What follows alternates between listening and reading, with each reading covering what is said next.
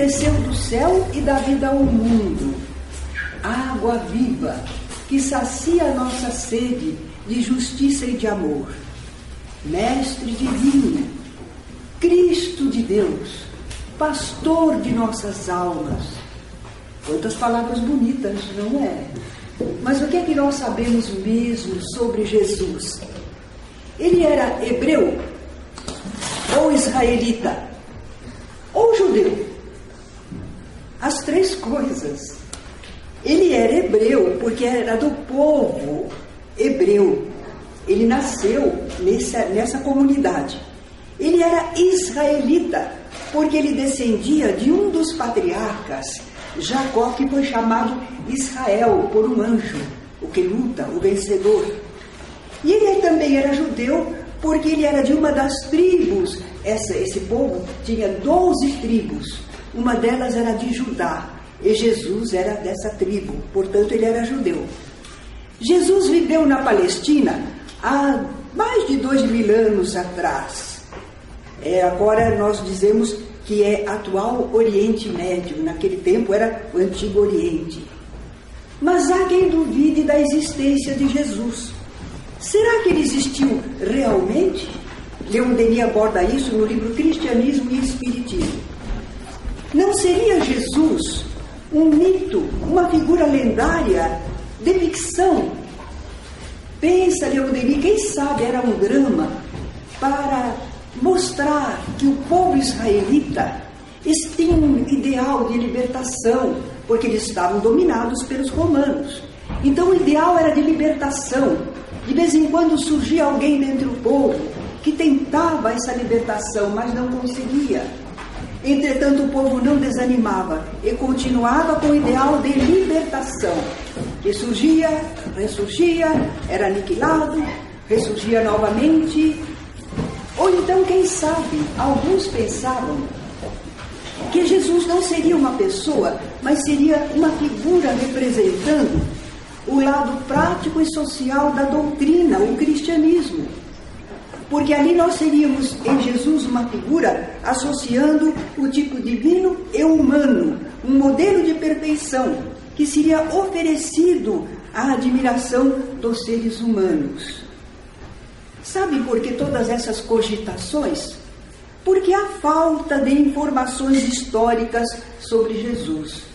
Mas isso pode se explicar pelo fato de que naqueles tempos bíblicos, a Palestina, o povo israelita, não ofereciam importância, nem economicamente, militar ou culturalmente, não mereciam destaque nas páginas dos historiadores. E Jesus, naquele povo, ele não foi uma autoridade oficial e também não foi uma autoridade religiosa ou política. Agora, os adversários de Jesus, esses sim estavam no poder, mas a eles só interessava ocultar, diminuir o valor da presença e da atuação de Jesus.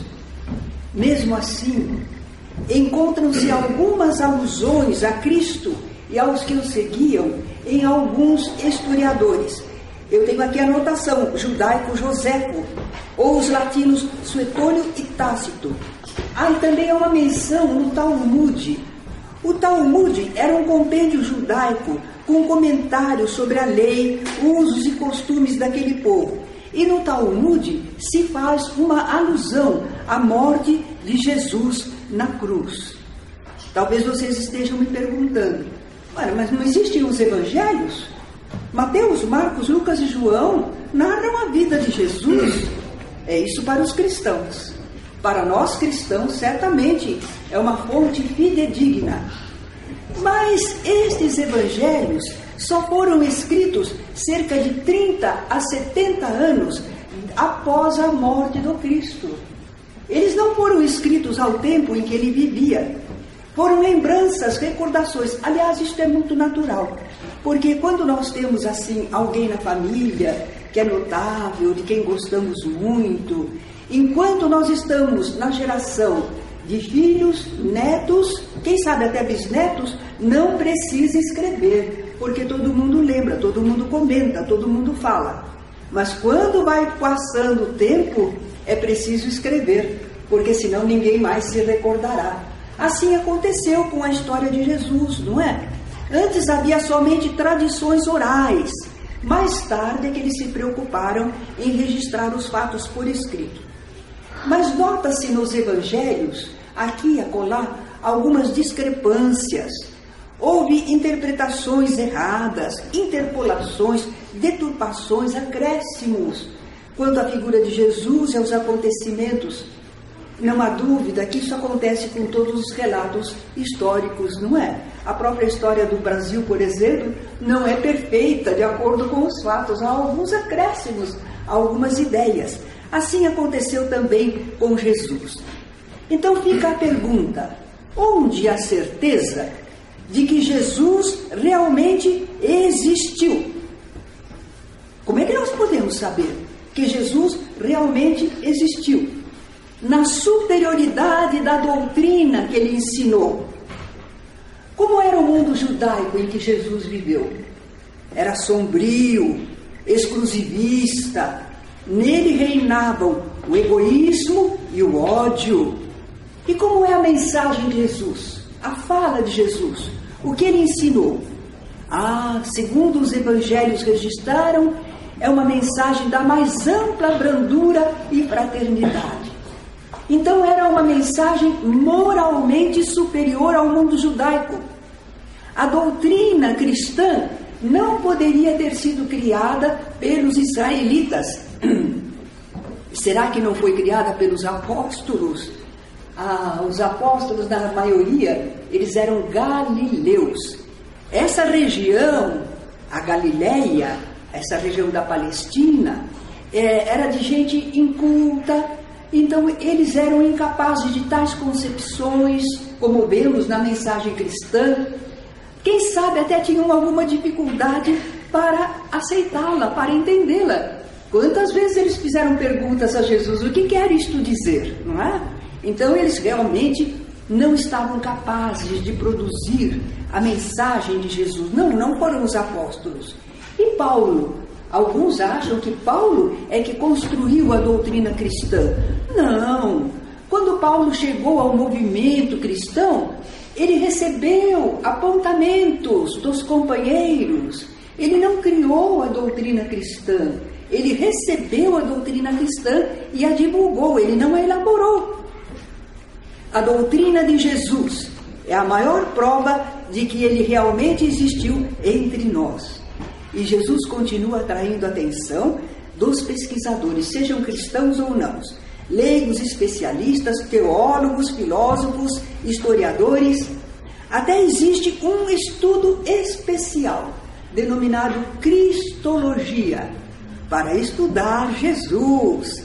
Se destina a investigar quem foi o Nazareno, qual o seu lugar na história real e os fatos da sua existência.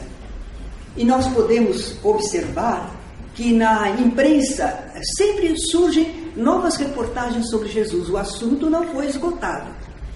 Eu notei, por exemplo, em revistas brasileiras, a revista Veja, uma reportagem: Jesus, quem era ele? As novas descobertas sobre sua vida e sua época. Em outra revista, Nos Passos de Jesus de Nazaré, uma outra dizia a outra face de Jesus. Ah, porque eles haviam descoberto que, como seria Jesus fisicamente e estavam tentando explorar este assunto. Naturalmente, temos livros ótimos falando sobre Jesus. Vocês conhecem o escritor Hermínio de Miranda? Talvez não, alguns sim. Ele escreveu Cristianismo, a mensagem esquecida. E vocês vão nos permitir nós fazermos um pequeno marketing, né? Porque temos também nossos livros, Estudos Espíritas do Evangelho e Jesus, o Cristo. Então nós concluímos que Jesus realmente existiu. Ah, existiu? E como era ele fisicamente? Nós observaremos muitas representações sobre Jesus.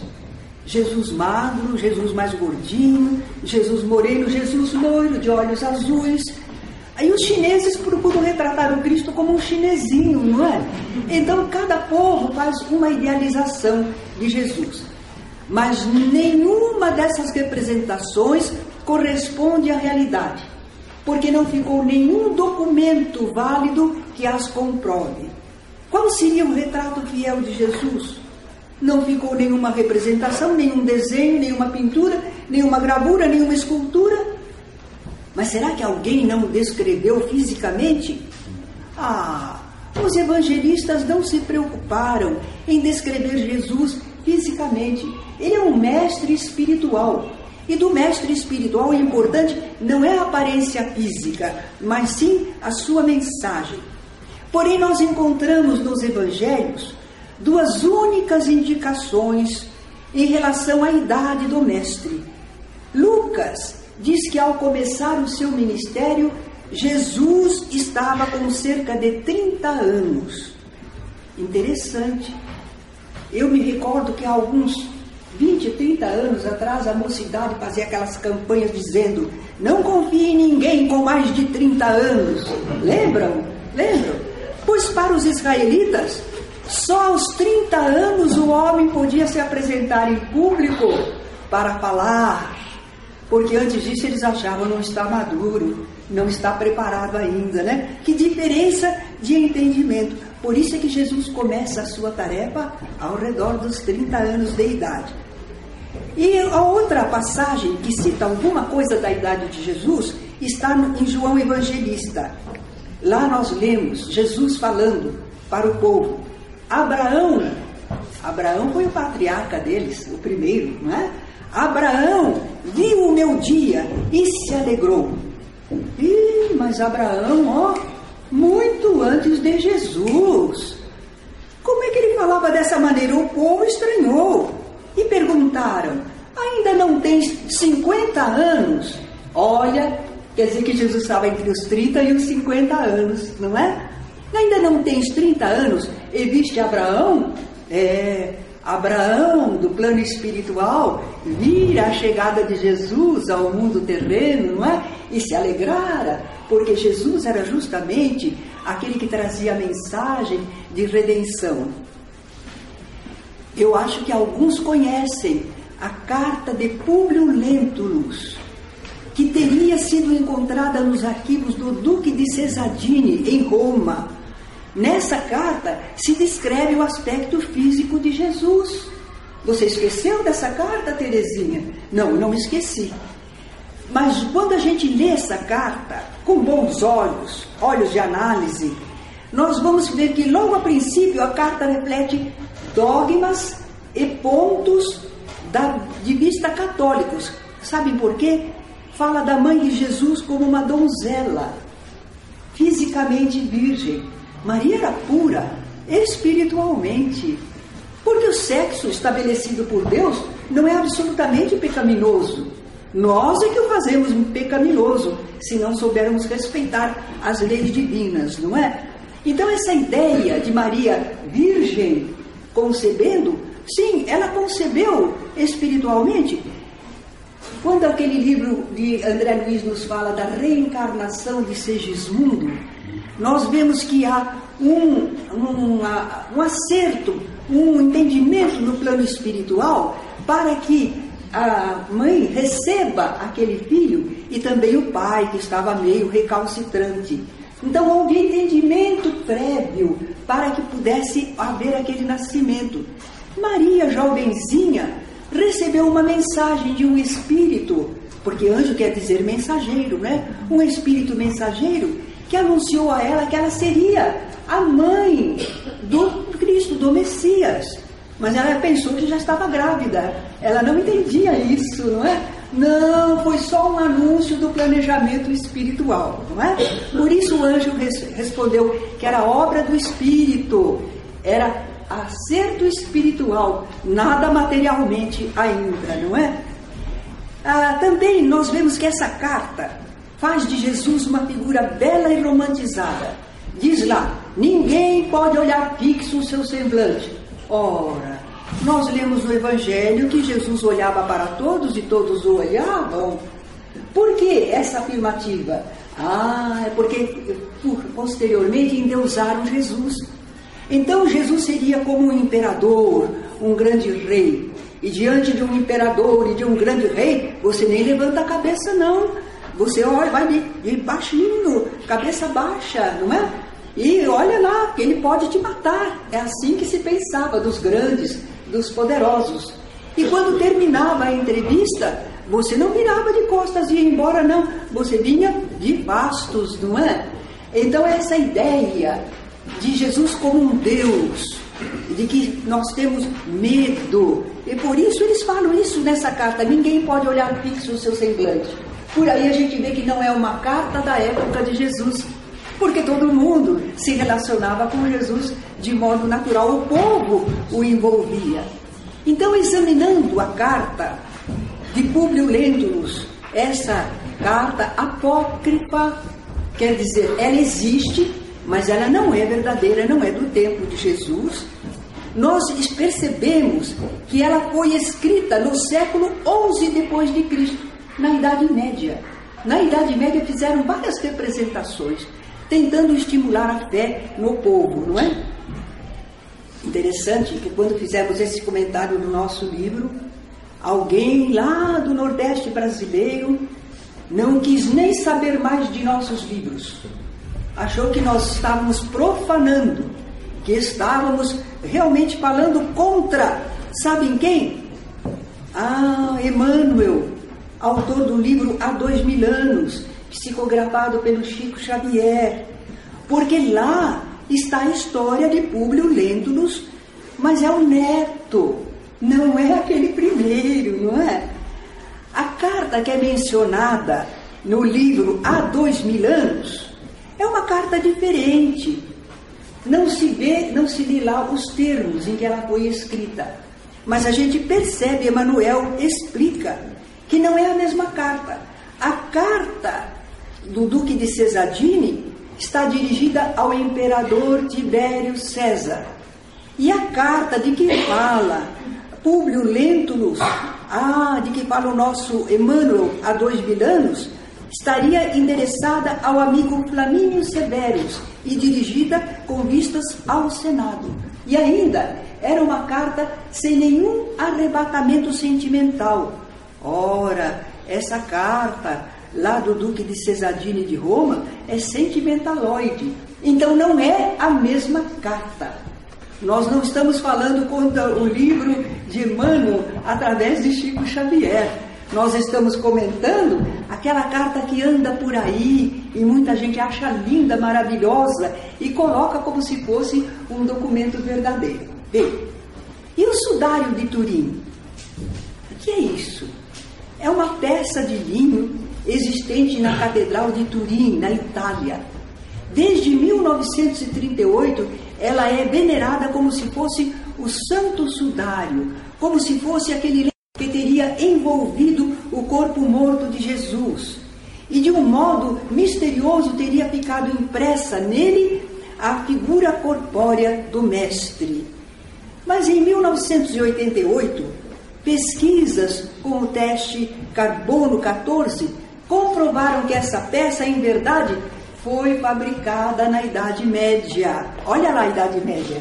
Quanta coisa se criou, não é? É uma época de ignorância, de confusão. Então, eles acham que ela foi construída entre os anos de 1260 a 1390. Repararam que as pessoas estão preocupadas com o corpo físico de Jesus? Não estão pensando na sua mensagem, na sua presença espiritual, não é? Queriam comprovar pelo santo sudário a presença de Jesus aqui neste mundo. E ainda estão insistindo em novos estudos e pesquisas, relatórios e reportagens. Mas o que importa para nós não é a aparência física de Jesus. Nós estamos interessados na essência espiritual do Mestre e não no corpo de que ele se revestiu nessa encarnação entre nós. Vejamos mais alguma coisa em torno de Jesus, o Cristo. Será que ele era um homem culto? Que idioma ele falava? Ah, geralmente ele falava em aramaico. porque aramaico era o idioma corrente entre todos os povos da Palestina, todos entendiam o aramaico. Ele podia falar também, às vezes, em hebraico popular, porque ele era hebreu, o hebraico era a língua do seu povo, não é? Mas o hebraico erudito ele não falava não, porque esse era só das escrituras sagradas que estavam guardadas lá. Mas sabemos que Jesus era capaz de ler e escrever. Na sinagoga de Nazaré, Jesus tomou do rolo das mensagens e leu um trecho do profeta Isaías. Ah, então Jesus sabia ler. E ele sabia escrever também, porque na passagem em que queriam apedrejar a mulher adúltera, Jesus ficou silencioso, abaixou-se no chão e ficou escrevendo, não é? E quando as pessoas insistiram com ele se deviam apedrejar a mulher, era uma armadilha a pergunta. Porque se Jesus dissesse, não, não apedreja, eles diriam, isso contra Moisés, contra a lei de Moisés. Se ele dissesse, apedreja sim, apedreja, então ele estaria contra o decálogo dos dez mandamentos que diz não matar. Ah, que armadilha! Mas Jesus respondeu com sabedoria: quem estiver sem pecado, atire a primeira pedra. Mas nesse episódio nós vimos que ele escrevia na terra, então sabia escrever. Será que Jesus fez estudos especiais? Se Jesus tivesse estudado em algum lugar, lá na cidade em que ele cresceu e se pesou, em Nazaré da Galileia, todas as pessoas saberiam, seus conterrâneos. Porém, quando Jesus começou a sua tarefa, porque até ali ele estava em oculto, ele não se revelava. Mas quando chegou o tempo certo, ele começou a produzir fenômenos e a fazer as pregações. E o povo que o conhecia, quando viu esse acontecimento, eles se admiravam. Não é este o filho do carpinteiro, o filho de Maria? Não estão seus irmãos e irmãs entre nós? Como lhe vem esta sabedoria e poderes miraculosos? Se Jesus tivesse estudado em algum lugar, eles diriam: Ah, foi lá, naquele local em que ele estudou, naquela uh, escola especial. Mas eles não sabiam de onde Jesus tinha tirado aquele conhecimento e aqueles poderes, não é? Os judeus em Jerusalém também se maravilharam com Jesus. Como sabe este letras sem ter estudado? Ah, olha aí, a afirmativa de que Jesus não havia feito nenhuma daquelas escolas dos rabinos em Jerusalém. Mas será que ele não esteve entre os essênios e estudou com eles entre os 12 e 30 anos? A gente não sabe o que aconteceu com Jesus, dos 12 aos 30 anos. Quem sabe foi com os essênios? Quem eram os essênios? Uma seita esotérica judia era uma seita especial, eles ensinavam amor a Deus e ao próximo. Eles pugnavam por virtudes austeras, eles eram celibatários, tinham costumes brandos, tinham os bens em comum, condenavam a guerra e a escravidão, pregavam a imortalidade e o ressurgimento espiritual. Então parece para alguns que aquilo que eles falavam e o modo como viviam eram concordantes com o que Jesus com como ele se apresentava em suas pregações, seu comportamento. É por isso que algumas pessoas supõem que Jesus houvesse estado com os essênios e tivesse aprendido com eles aquela doutrina e aqueles fenômenos que ele realizava. Mas Kardec, no Evangelho segundo o Espiritismo, vai corrigir essa informação. Ele diz que certamente Jesus conheceu a seita dos essênios. Claro, estava lá na Palestina, na sua terra, poderia ter conhecido. Mas nada prova que se lhe houvesse filiado. E é hipotético tudo quanto a esse respeito se escreveu. Mas por que a semelhança entre as ideias de Jesus e dos essênios? Ah, se nós pegarmos todas as grandes criaturas, os grandes pensadores, nós vamos observar que todos eles falam mais ou menos as mesmas verdades, as verdades eternas. Porque esses estudiosos, esses seres especiais, quando eles atingem o conhecimento do universo de suas leis, quando eles alcançam esse entendimento, eles falam e agem de modo semelhante. É essa semelhança que nós notamos entre os essênios e Jesus. Porém, quando Jesus está naquela oração especial, já quase ao término da sua existência, ele ora assim: Agora, Pai, glorifica-me junto de ti, com aquela glória que eu tinha contigo antes que o mundo existisse. Antes que os essênios existissem, Jesus havia, tinha glória com o Pai. Então, como dizer que Jesus aprendeu com os essênios? Não é mesmo? Emmanuel, através de Chico Xavier, comenta isso, que, não obstante a elevada cultura das escolas essênias, mas em verdade Jesus não precisou deles. Já trazia consigo aquele cabedal sublime. Mas por que Jesus ficou dos 12 aos 30 anos em oculto? Por que ele não se manifestou a todos? Ah, ele sabia que na hora em que ele se apresentasse e começasse a sua tarefa, haveria a revolta das sombras, a revolta dos que não pensavam igualmente e acabariam aniquilando-o. Fazia parte da programação que ele se deixasse matar para depois, quando ele ressurgisse, ele comprovasse a imortalidade. Fazia parte de toda a sua vida, a sua vida que nos ensinaria como viver para chegarmos mais perto de Deus e até como enfrentarmos a morte, sem fazermos mal a ninguém e ressurgindo vitorioso ao final, não é? Esse Jesus de que estamos falando recebeu muitos nomes. Filho de Judá, é, porque ele era da tribo de Judá. Filho de Davi, porque da tribo de Judá havia a descendência de Davi, e isso era importante para ser o Cristo.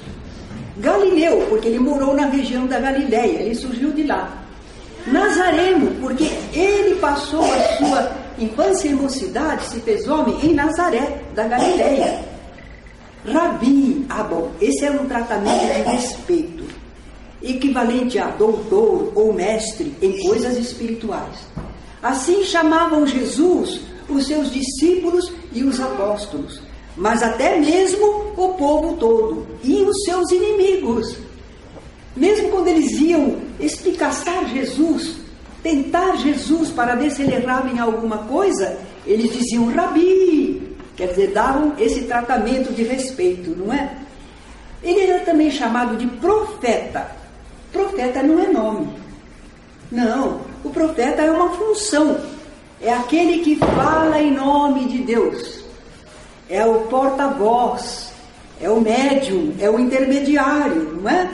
O povo considerava Jesus um profeta. Os discípulos também achavam isso, que ele era um porta-voz divino. E o próprio Jesus assim se qualifica. Ele diz em certa ocasião: Ninguém é profeta em sua terra. Falando dele mesmo, porque não estava sendo aceito. Em outra ocasião, os apóstolos pedem que ele não vá para Jerusalém, porque há um complô para matá-lo. Mas ele diz que ele vai, porque há necessidade de cumprir a programação divina. Ele diz: para que não morra um profeta fora de Jerusalém. Então Jesus atribuía a si mesmo o título de profeta, de porta-voz divino, não é? Mas ele também se chamava muito de filho do homem. O que será que significa filho do homem? Significa de natureza humana, que nasceu do homem, em contraposição ao que está fora da humanidade.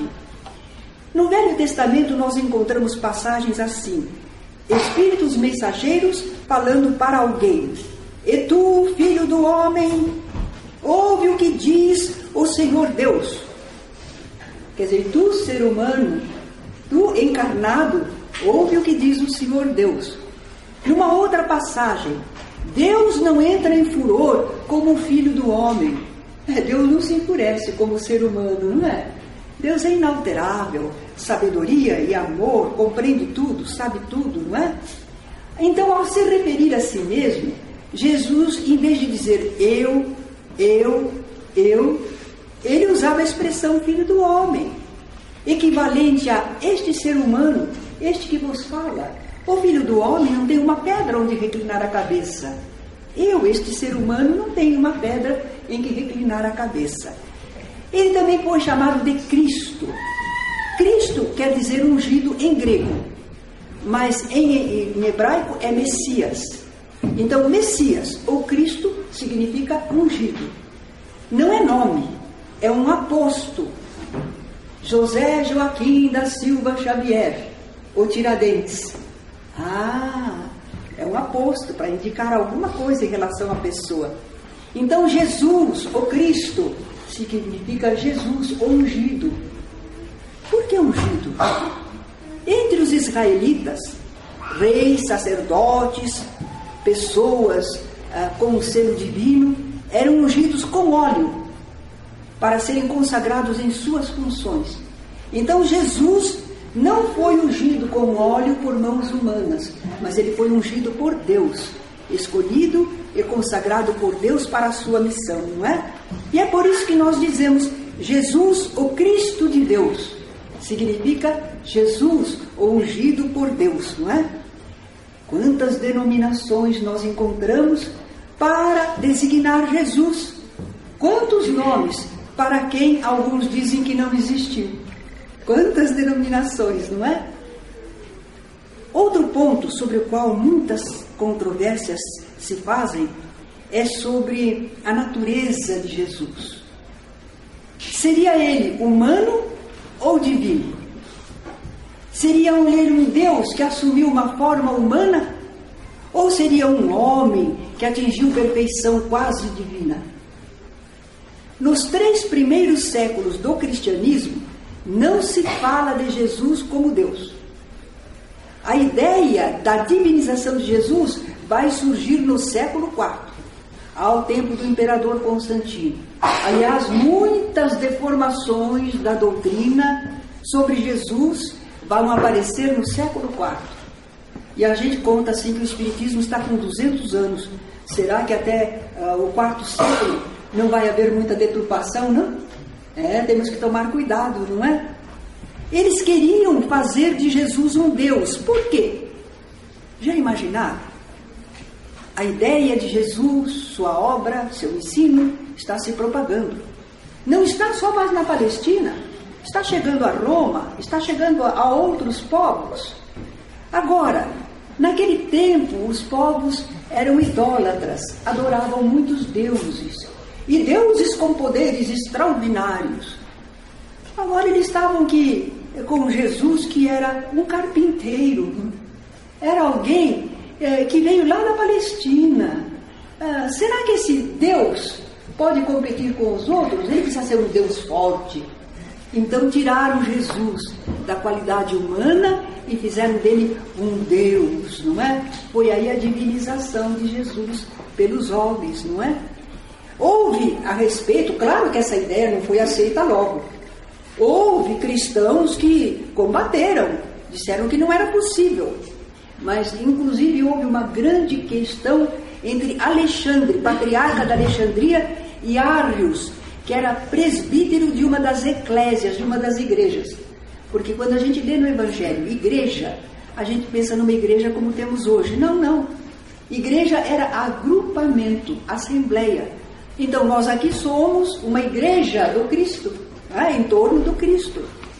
Então, numa dessas eclésias, numa dessas igrejas, quem conta tudo isso num livro formidável, A Esquina de Pedra, é o Wallace Leal Rodrigues. Ele conta toda essa controvérsia, os prós e os contras. Alexandre pregava um, Deus, um Jesus igual a Deus. Arius procurava demonstrar que Jesus era um filho de Deus, mas não igual a Deus. Claro que Arius estava com a razão, mas ele foi vencido, ele foi considerado herético, não é? E a divindade de Jesus foi proclamada. No século VII se aprovaria o dogma da Santíssima Trindade. Eis que nós precisamos tomar cuidado com as ideias no movimento espírita para não chegarmos a deturpações como essa, não é?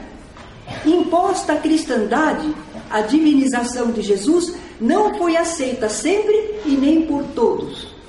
De vez em quando, aqui e ali, surgem tentativas de reapresentar Jesus como um ser humano. Só que essas tentativas resvalam, às vezes, para o extremo oposto. Não podendo ou não querendo alcançar o nível de espiritualização de Jesus, eles procuram trazer Jesus às fraquezas e inferioridades dos humanos pouco evoluídos.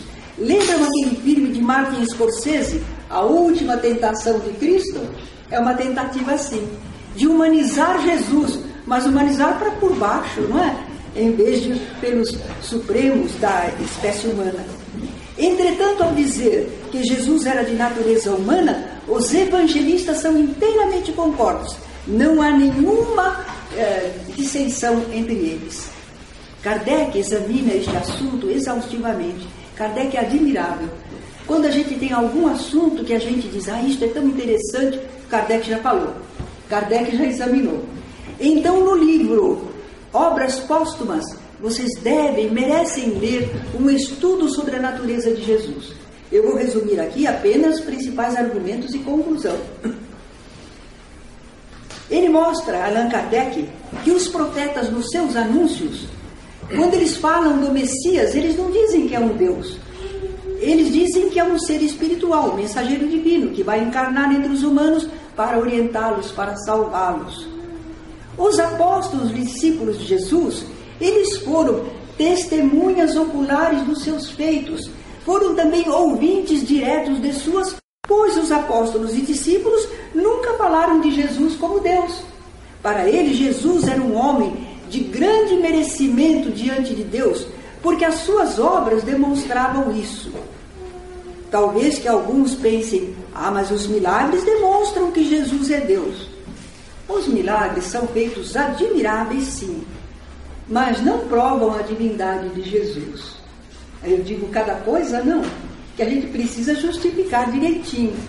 Tá? É o próprio Jesus que diz assim: Vós podeis fazer o que eu faço, e coisas ainda maiores, se tiverdes fé, porque eu vou para o Pai. Jesus fez um ministério cerca de três anos apenas. Realizou muitos fenômenos, mas retornou ao plano espiritual. Enquanto nós, seres humanos, também filhos de Deus, continuamos na Terra, progredindo, desenvolvendo, e poderemos apresentar manifestações espirituais, realizações espirituais, se tivermos fé, não é? Se continuarmos no bom rumo. E o Espiritismo esclarece que os chamados milagres não caracterizam nem santidade nem divindade. Quando alguém produz algum fenômeno, o povo que ignora os fatos, os fenômenos, julga que a pessoa é um santo. Não, é só um médium. Os espíritos do Senhor é que produzem as manifestações. O médium é simplesmente um intermediário, não é? Mas a gente corre esse perigo, não é? De é, exaltarmos as pessoas encarnadas além do necessário, além do justo. Contra a pretensa natureza divina que lhe tentaram atribuir, Olha, o maior argumento são as palavras do próprio Jesus. Quando Jesus fala de si mesmo e de Deus, ele nunca se coloca no lugar de Deus. Pelo contrário, ele sempre mostra uma dualidade e desigualdade entre ele e o Criador. Vejamos aqui algumas passagens. Tudo isso está no livro de Allan Kardec. Consultem, por favor, um estudo sobre a natureza do Cristo, não é? Eu e o Pai somos um. Está vendo? Ah, Jesus falando que ele é Deus. É, mas Jesus disse também: Eu quero que vós sejais um comigo, como eu sou um com o Pai. A gente vai ser Deus também? Não, não é? Então o que significa isso? Jesus queria que nós estivéssemos tão unidos a Ele como Ele estava unido ao Pai que a gente entendesse as mesmas coisas e vivesse da mesma maneira. Ele só cumpria a vontade do Pai e queria que nós também estivéssemos unidos nesta compreensão e ação acertada, não é?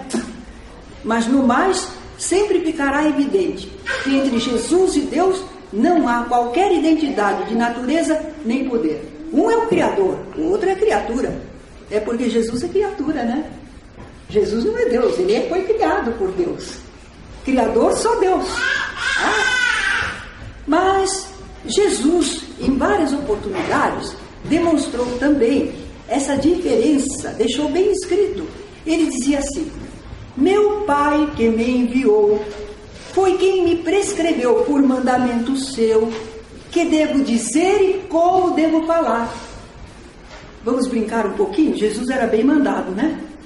Claro, como todos nós, cumprimos a vontade de Deus. Né?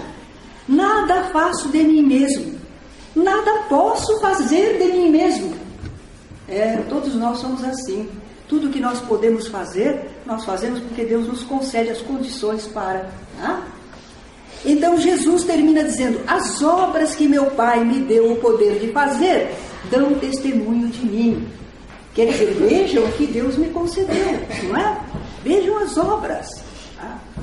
Certa vez, os filhos de Zebedeu pediram assento a Jesus à sua direita e à sua esquerda no reino dos céus. Coitados, não foram nem eles que pediram pessoalmente, foi a mãe deles. Mãe é, é uma coisa, não é? Ela foi pedir a Jesus: Senhor, que no teu reino os meus filhos se assentem, um à tua direita, outro à tua esquerda, né? É, ela pensava assim. Mas Jesus disse que eles não estavam preparados para receber um batismo como ele iria receber a dor, a luta, a, a sobrevivência espiritual, né? Eles não estavam preparados. Mas em todo caso, Jesus também explicou: não me cabe a mim vou-lo conceder é para aqueles a quem meu Pai o preparou. Estar perto de Jesus no mundo espiritual, no plano espiritual, depende da criatura que segue as leis de Deus. Se não estiver dentro das leis de Deus, não tem queridinho, não. Não tem preferência, não. Do lado de lá não existe isso, não é? Jesus ama muito, amava muito os seus discípulos, mas não podia oferecer a eles lugares no plano espiritual, cada um tinha que merecer, não é? No cenáculo, é aquela ceia pascual, quando ele está reunido pela última vez com os discípulos, ele diz para eles: Se vocês me amassem, ficariam contentes, porque eu estou indo para meu pai. Quando ele falou que ele ia para o pai, o pessoal ficou triste. Mas ele diz: Vocês deveriam ficar alegres, porque meu pai é maior do que eu. Tem igualdade? Não tem nas próprias palavras de Jesus. Meu pai é maior do que eu. No horto, naquele momento de angústia moral, não era medo de morrer ou de sofrer, era porque estava sendo rejeitado por aquele povo que ele amava, que ele queria ajudar, não é? Jesus então ora, ele diz: Pai, tudo te é possível. Não era possível para Jesus, mas para Deus era possível. Tudo te é possível. Se queres, afasta de mim este cálice, mas seja feito não como eu quero, e sim como tu queres. Jesus dá um exemplo de como devemos orar. A gente pede o melhor que a gente entende, que a gente consegue pensar, mas a gente se põe na dependência da vontade de Deus, porque Deus sabe mais e ama melhor, não é? Então nós vemos que Jesus nunca se coloca no lugar de Deus. Quando ele está crucificado, ele diz: Pai, nas tuas mãos entrego o meu espírito. Quando citamos tudo isso, talvez que alguém diga: Ah, bom, mas você está falando de coisas que Jesus disse quando ele estava encarnado, não é? Ah, não. Mesmo após a sua morte e ressurgimento espiritual, Jesus continua a demonstrar em suas palavras que permanece a desigualdade e a dualidade entre ele e Deus. Jesus diz para os seus seguidores: Subo para meu Pai e vosso Pai, para meu Deus e vosso Deus. Quando ele comenta com a Madalena, não é? Ele está ressurgido, ele diz para ela: Veja bem, subo para meu Pai e vosso Pai, para meu Deus e vosso Deus. Não existe Deus chamando Deus de Deus, não é? A gente percebe claramente que Deus é o Criador, não é? Hoje, e à luz dos conhecimentos espíritas uh, que nós temos, é muito fácil entender. O espírito já existia antes de encarnar, não morre quando o corpo morre e pode ressurgir, surgir de novo, reaparecer aos olhos daqueles que ainda estão neste mundo. Não é o corpo de carne que ressurge, é o espírito com o seu perispírito, o seu corpo fluídico, que pode guardar ou não as aparências do corpo anterior, conforme o espírito mentalize. O reaparecimento do espírito no plano terreno se dá de diferentes formas, em diferentes graus. Por exemplo, vi um espírito, ele está ressurgindo. Ah, olha lá, ele ressurgiu. Nós estamos ah, vendo o espírito, ah, vamos dizer que seja uma aparição, todos nós vemos, não só o médium. É uma aparição diáfana, mas dá para enxergar. E se for uma aparição não só visível, mas tangível, é uma materialização. Tudo isso é ressurgimento de espírito, não é? Eis aí que ao tempo de Jesus entre os judeus, eles pensavam em ressurreição, em ressurgimento, mas eles não entendiam direito como é que isso se podia dar, não eram ideias muito vagas e imprecisas. E os apóstolos, que eram também homens do povo, não entendiam bem do assunto. Jesus já havia anunciado a eles que ele seria aprisionado, morto por aniversário, mas depois ele ressurgiria. Eles, porém, os apóstolos, não compreendiam bem isso, não. Quando houve aquela transfiguração de Jesus no monte e aparecem Moisés e Elias materializados, conversando com Jesus sobre o que ia acontecer em Jerusalém, o final da tarefa do mestre, não é? Eles não entenderam. Porque quando Jesus disse para eles, ao terminar o fenômeno, que não contassem a ninguém até que Jesus ressuscitasse dentre os mortos, eles ficaram se perguntando: o que é isso de ressurgir dentre os mortos? Quer dizer que eles não entendiam muito coisas que Jesus falava, não é? Eles tinham acabado de ver ali Moisés e Elias ressurgidos, espíritos que haviam vivido na terra, encarnados, e agora estavam no plano espiritual. E eles não tinham entendido então do que Jesus estava falando que quando ele ressurgisse dos mortos, quando ele ressuscitasse, quando ele reaparecesse, até lá eles guardassem silêncio. Não era para contar para as pessoas. Mas eles não entendiam porque eles não generalizaram o fato, eles não acharam que aquele ressurgimento de Moisés e de Elias aconteceria para todas as pessoas. Ainda hoje, quando se fala de reencarnação, há pessoas que dizem assim: é, pode ser. Esse, nós vamos citar, é um padre que escreveu um livro, uh, Os Mortos Nos Falam, só que o nome de momento me escapou. Esse sacerdote, ele diz assim, que pode haver reencarnação, mas para algumas pessoas.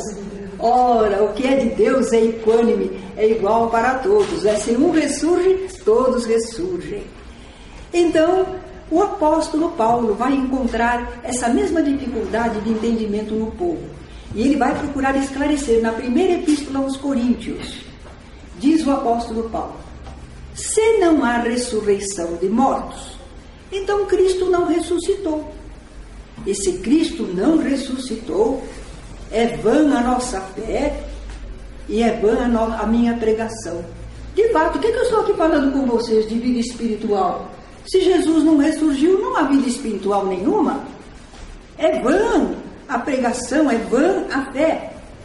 Continua o apóstolo. Se nossa esperança em Cristo se limita apenas a esta vida, somos mais infelizes de todos os homens.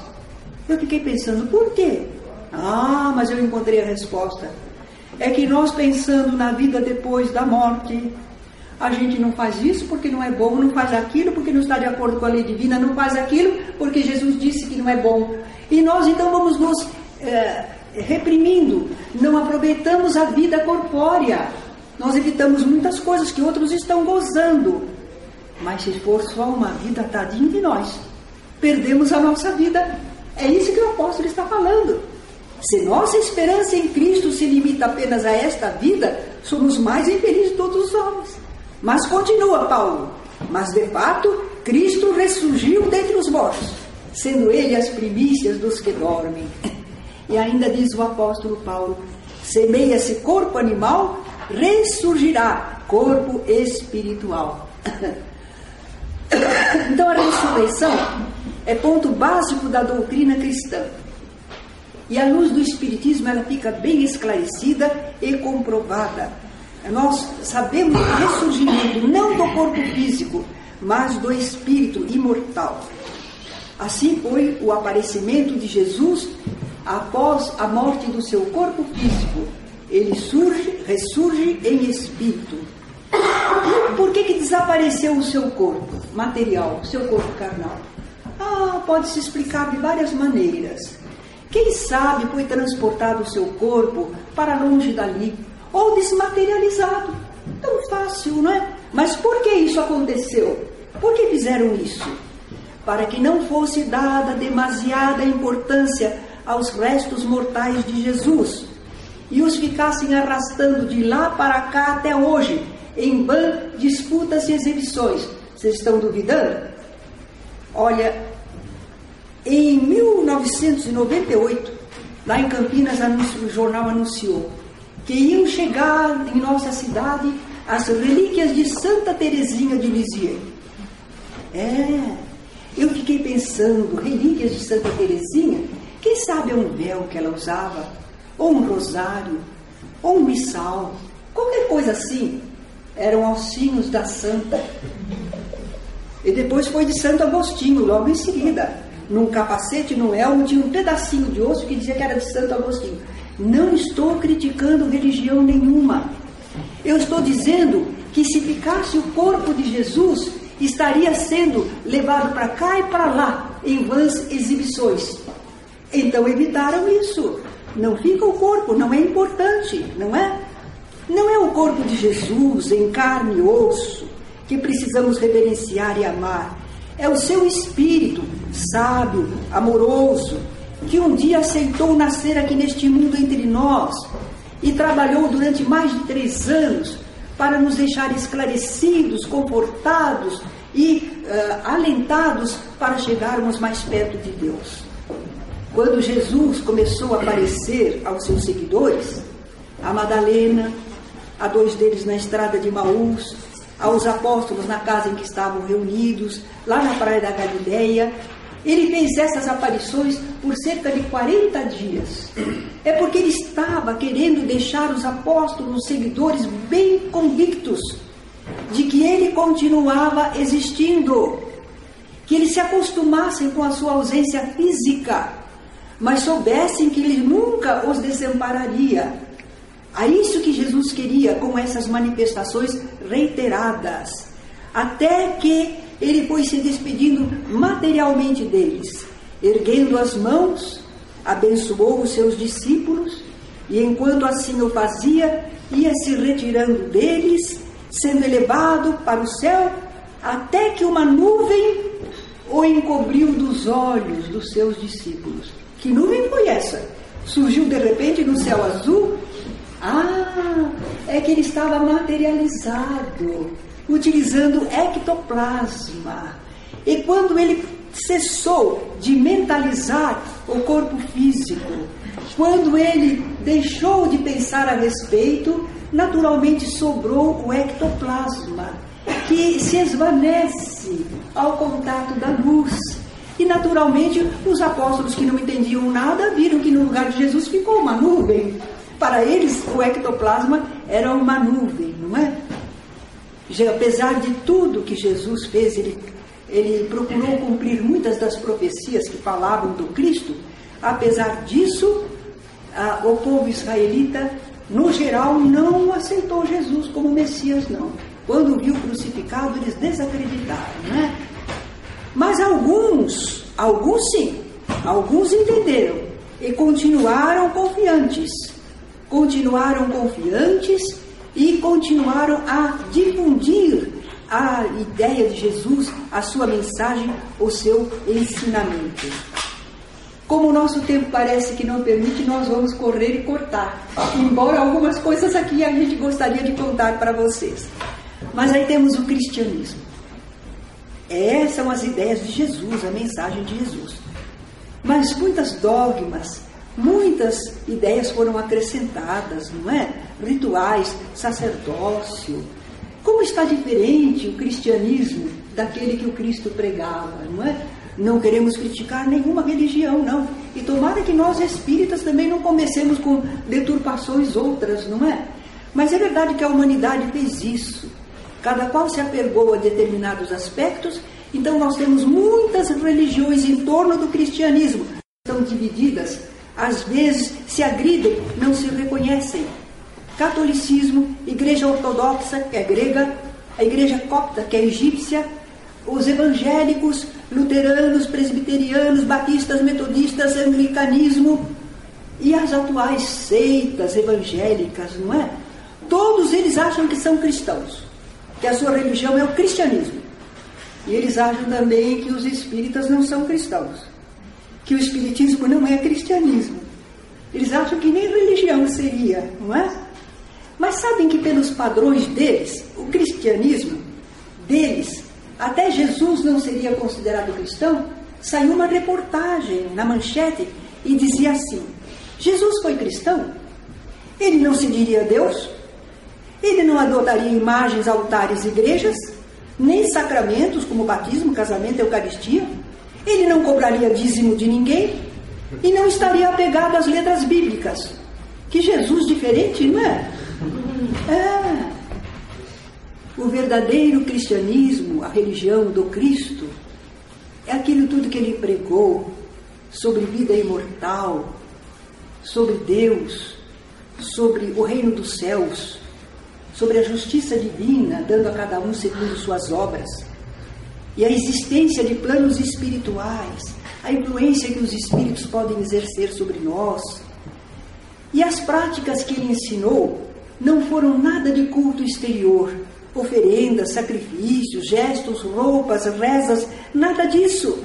Ele não combateu, ele respeitou o que existia, mas ele não ensinou, ele não exemplificou, ele só falou do culto interno, adoração a Deus em espírito e em verdade. Disse a mulher samaritana à beira do poço de Jacó. Eis aí a doutrina do Cristo. Ele falou muito de ter fé, explicando o que era e a importância da fé, a viver principalmente para o que é espiritual. Ele ensinou-nos também pedir, buscar e bater. Nós vamos pedir aquilo que nós não sabemos, nós vamos buscar aquilo que precisamos, nós vamos bater com a mão do esforço na porta da oportunidade. Compete a nós esse esforço, não é? Ele nos disse para ajudar a todos indistintamente. Olha que linda comparação ele fez.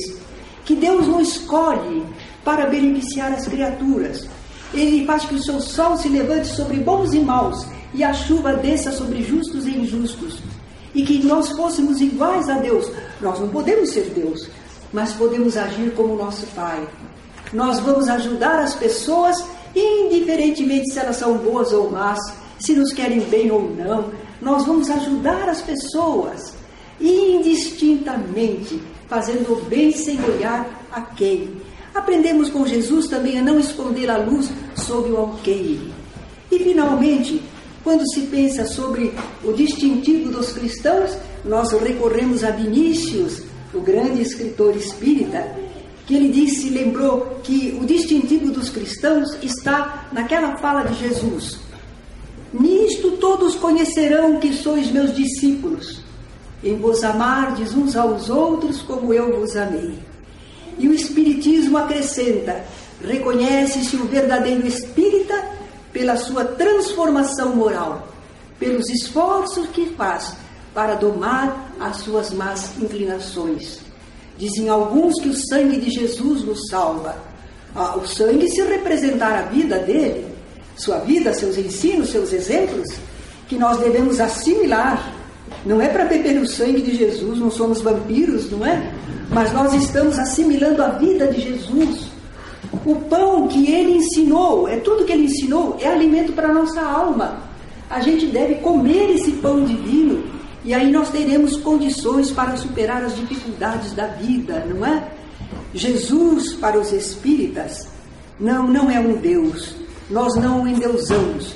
Mas com todo respeito e reverente admiração, nós reconhecemos nele o tipo mais perfeito que Deus tem oferecido ao homem para lhe servir de guia e modelo.